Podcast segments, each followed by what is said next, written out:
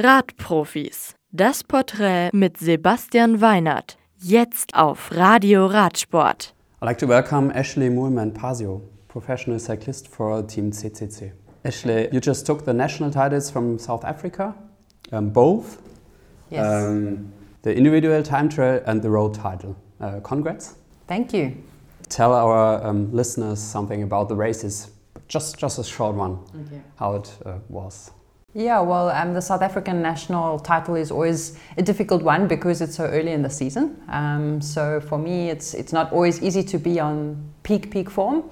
Um, but I went out to South Africa and I did uh, three weeks there at altitude. I had a really good training camp and I came to the races in a very good um, mind frame and uh, ready to start the season. And so I was very happy to win um, both titles in the time trial and the road race. Yeah, not bad to start the season. exactly, and always nice to to win the jersey and to have a special jersey to to wear through the season, and especially being a South African racing abroad in Europe, it's always nice to wear the country flag um, on my chest. So for our listeners, you just you not have the uh, orange ones from Team CCC. You have the white one with stripes. What is the South African? Yeah, it's a white flag. jersey with a, a flag, a South African Yeah. flag across the chest. So it's um, quite a colourful flag. Um, but yeah, it's always I'm proud to wear it. Um, I'm happy it's a white jersey because I think with the orange and, and the South African flag, I think it would be a bit much. So Okay, looks good so. thank you. And we will uh, uh, can see you. Uh, it's easier to Identify. out in the, in the in the peloton. Yes. What is your motivation? Your general motivation for pro cycling? Yeah, it's interesting because I came to pro cycling um, later in my life. I only really discovered um, my talent for, for cycling while I was studying at, at university. Um, so for me, I think the, at first it was um, the challenge, you know, something different, something new, um, a way to, to see the world and to continue to challenge myself, um, you know, to become the best, best version of myself. Um, and I think you know that part of it, you know, becoming the best version of yourself is is really what motivates me um, on on a day to day basis. You know, I think um, we're constantly learning. You know, even when you know I'm a professional cyclist and I've I've been racing in Europe for 10 years now but every every time you race a race there's something new to learn or there's a new challenge to to overcome um, so I think you know that's what really um, motivates me to continue to grow as a person, and then also I think you know to share these experiences with other people, and maybe to be able to to motivate other people, you know, to f- to find their passion and to be able to pursue it. What a normal day between races looks like. Yeah, a normal day between races um, for me. I mean, um, it's interesting now because my um, my normal life is also combined a little bit with um, business. You know, um, so I um, live on at Rocacorba Cycling, which is actually our business. So it's a cycling tourism business. We own a Casa Rural and you know with accommodation for people to stay, but we also do bike rental and other services. Um, so for me, you know, it's home, um, and I'm very lucky to call it my home because I do think it's a special, it's a special place to live. It's a beautiful property, and um, it's it's just outside the town of of Banyoles. Um, so you feel like you're in the countryside, but you're also very close to the town. Um, so I, I always love to come back here after the races. Um, it's really a relaxing place to be. Um, but yeah, I mean, a normal day is waking up, you know, having a good cup of coffee. Always start the day with coffee, um, and some breakfast, and then um, on the bike do the training ride. Um, and then when I get back, maybe there are some guests that I join for a coffee or a chat about cycling. Then usually there's some admin to do on the computer, um, and take the dogs for a walk in the evening, or um, you know do something around the property. In the summer, it's always easy to have a swim in the pool or something like that. Um, and then yeah, it's about eating, preparing a good meal, and then getting a good- night's sleep. And to try to have a normal life between the hectic race life. Uh, It sounds like this. Yeah, I mean, for me, that's uh, one of the reasons why I choose to live outside of Girona. Um, so, obviously, I think uh, many people know that Girona is a very popular place for the professional cyclists to live. Um, so, I mean, we live in Banyoles, um, which is outside. It's it's close to a lake, you know. So I also find the water very calming, um, and yeah, I like to be also a little bit, you know, in a place where you feel like a normal person, you know, because in Girona, um, it's really it's a beautiful town. Um, it's also becoming a very popular tourist destination, so there it's often very busy, um, and there are many cyclists. So usually in one day, you will always find someone, you know, bump into another cyclist or or, or a journalist even. Um, and so for me, it's nice to live a bit outside of that chaos um, because then you can kind of disconnect a little bit from, from the intensity of the pro cycling life. How you would explain to a non cyclist or to a hobby cyclist like me? Yeah, I mean, um, road cycling is actually quite quite complex. You know, I think um, not every person really understands how road cycling works. You know, because it is actually a team sport, but um, only one person wins the race, you know. So there's that dynamic which can make it sometimes complicated. You know, you need to get the team to work together and to um, motivate the whole team. So six riders usually um, for women cycling, all six riders need to work together to the same goal because that's when you are most likely going to win the race. Um, you know, the standard of women cycling is now at a level where it takes a team to win a race. You know, it's not possible to win on your own.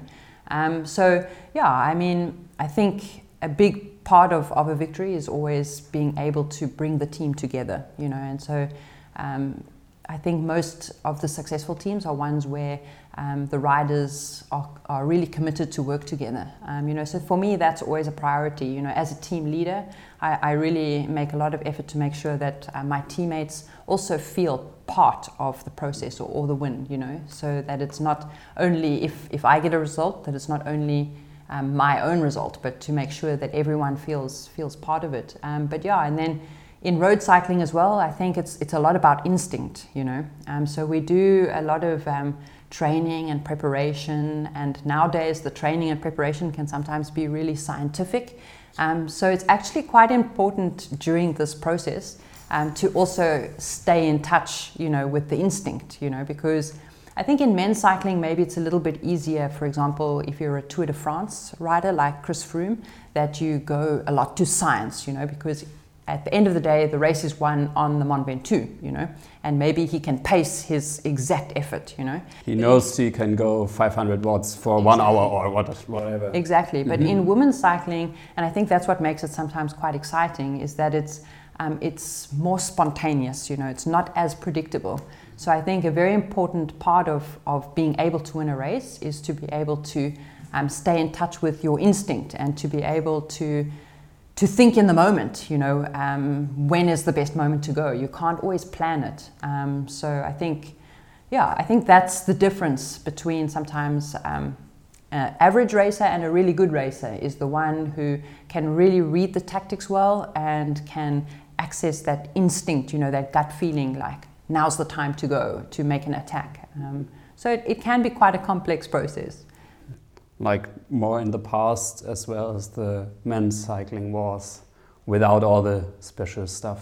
Yeah, yeah, exactly. And I think it makes it more exciting this way, you know, yeah. um, to, for it to be less predictable. Um, so it's something that I, I like about women's cycling, um, you know, that, you know, also women's cycling is a little bit different because um, sometimes you find there'll be more than one rider in the team that can win, you know. Um, so it's more of a cards game, you know, whereas for men's cycling, often it's one rider and the whole race plan is for one rider, you know. Um, so yeah, I like that about women's cycling and yeah, it means you know, it's something that I've also had to learn because I came to cycling a bit later in my life. I had to learn sometimes to be in touch with um, with instinct and with your gut feeling, and not to think too much. I think sometimes, you know, when you're thinking too much, then it's already over. You know, it's really about being in the moment. Is it just about uh, winning races? I mean, for me, it's not just about winning um, bike races. I think. Um, you know, to be able to find the motivation to get up every day and to train really hard. And sometimes when you crash in a race, to get up from the tar and your body is full of, of road rash or you have an injury, I think it needs to be something a bit more. You know, there needs to be something else that keeps driving you forward. Um, and yeah, so for me, um, you know, I'm really passionate about riding my bike. I love to ride my bike. I love to go out and, and train and be in the fresh air and see the beautiful nature. I love to meet new people um, through cycling.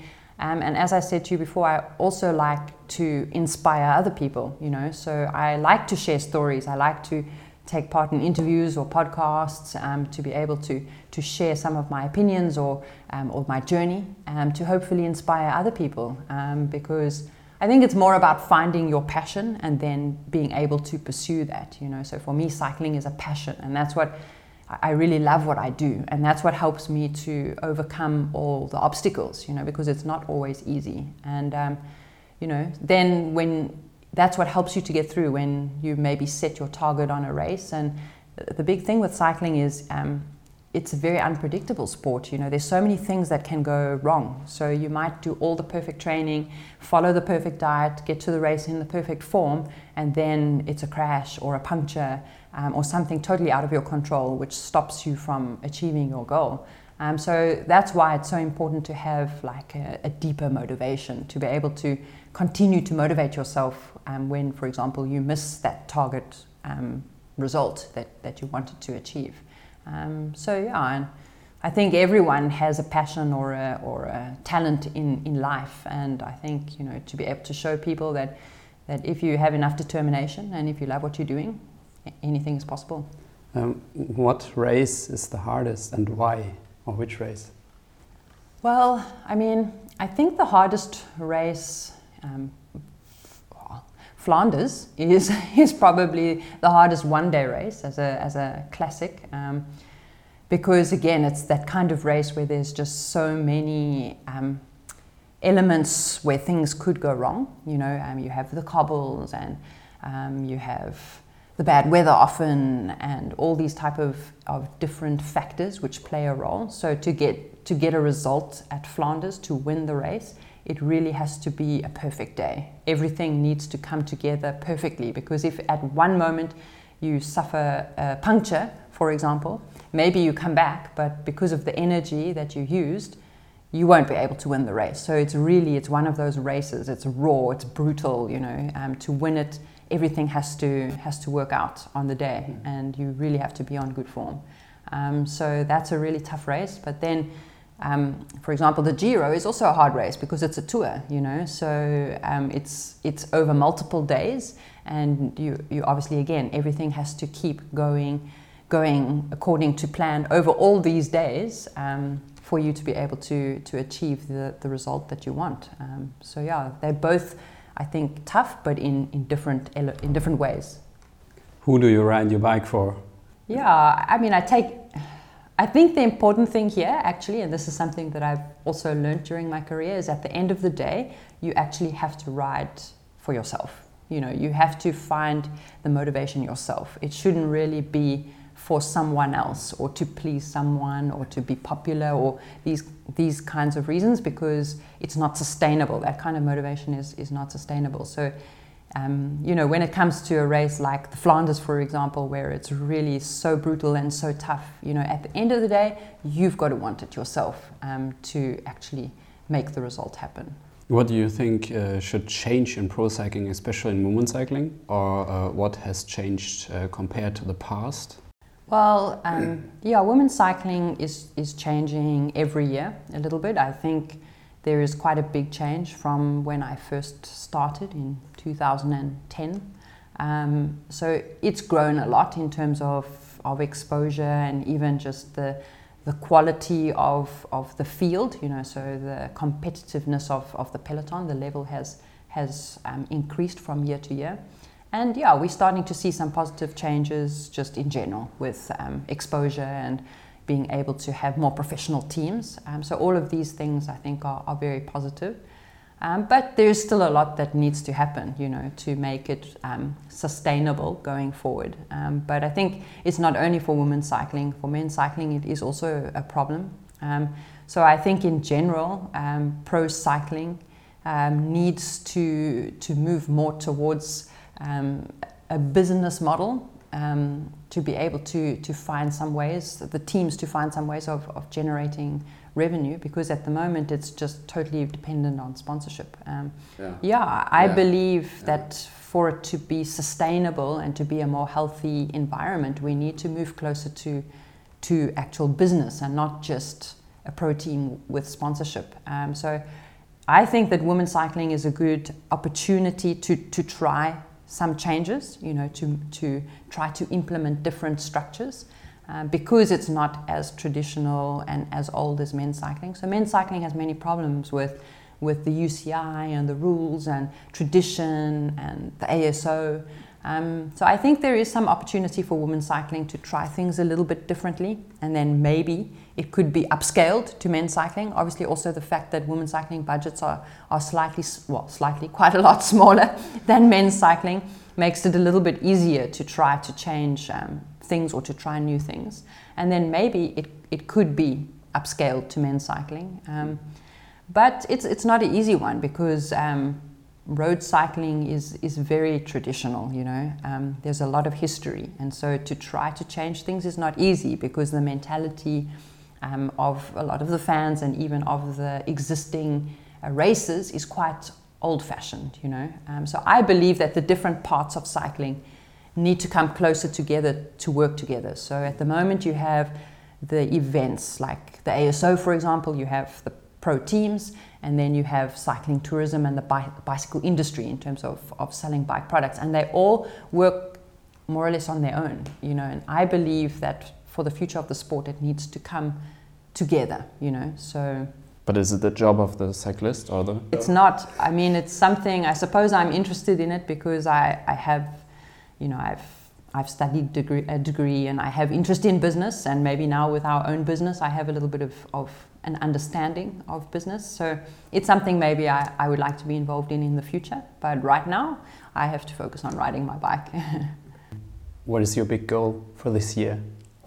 My big goal is um, the Ardennes Classic Week. So uh, Amstel Gold, Flèche Wallonne, Liège, Bastogne Liège, but in particular, Flèche Wallonne is a race I would really like to win. Um, I've finished many times in, in the top 10 and once third, so I would like to win it. That's a big goal. Um, and then the, the Giro Rosa is for me also a big goal this year. Um, and then Tokyo and the World Championships, I think, is also really an exciting course for me um, in Switzerland with, with climbing. So those are the goals. Um, so let's talk about Rocacorba cycling. Yeah, you started your own business besides cycling, I think, two years ago? Two years ago, yes. And what is Rocacorba cycling and um, yeah, where comes the name from? Yeah, so Rocacorba Cycling is is a cycling tourism business, um, but yeah, it's also it's it's a, a, a 17th century um, villa or property, you know, so very traditional Catalan uh, property. I think it's um, quite a special place because it's it's unique. Um, it's outside of Girona, um, but you know just above the town of Banyoles, um, so you feel like you're in the countryside and you see all the beautiful mountains um, but you're also close enough to, to the town of Banyoles and, and its beautiful lake. Um, so I think it's the perfect location to start riding your bike because immediately you can go onto nice country roads. Um, so yeah, we have accommodation at the moment. We have eight bedrooms um, across two different villas, um, and we have rental bikes, gravel and road bikes. Um, we offer meals. we do some events as well. Um, so it's a business that's evolving from year to year. Um, there is also opportunity to add more rooms in the future. So every year things are changing. Um, but how did we come across the name? Well, I mean, Rocacorba is a climb that's played quite a big role in, in my career. You know, it's, it's a climb that I use a lot for interval training. So I think of all the pros in the area, I think I know it the best. um, so if you're looking for me, try Rocacorba. I think you're quite likely to find me there. So that's one aspect of it. And then the other is that, um, you know, the property is actually kind of sort of perfectly situated just at the bottom of Rocacorba uh, and above the town of Banyoles. So when we were thinking of names, I mean, the traditional name of this property is, is Can Campulia. So House of Campulia. It used to be owned by um, the Campulia family. But, you know, Can Campulia, it's a nice name, but it doesn't really mean anything in, in the world of cycling. So when we realize, you know, the location so close to Rocacorba and the fact that Rocacorba is such a big part of, of my life, we thought, huh, you know, it would be quite nice to call it Rocacorba Cycling. And I was really surprised, you know, when we looked on the internet to buy all the domains that no one had taken it, you know, um, because I thought, hmm, it's it's a nice name, but I'm not so certain we'd be able to to get it. And so we were very happy to be able to to take the name Rocacorba Cycling, and um, now we work a lot with um, a guy in the community, a local Catalan guy um, called Matthias. You know, also started Rocacorba food truck. He has a Rocacorba cafe in Girona. There's a Rocacorba clothing brand. So we're working together to build the name of Rocacorba so that people all around the world start to know about it and um, can come and, and share with us the beauty of the climb and the area that we live in. Thank you Yeah, thank you. uh, for having me for the interview at Rocacorba, your guest this week, Yes. and I enjoyed it a lot. Thank you. We enjoyed it all, Yeah. and um, yeah, great success for the season.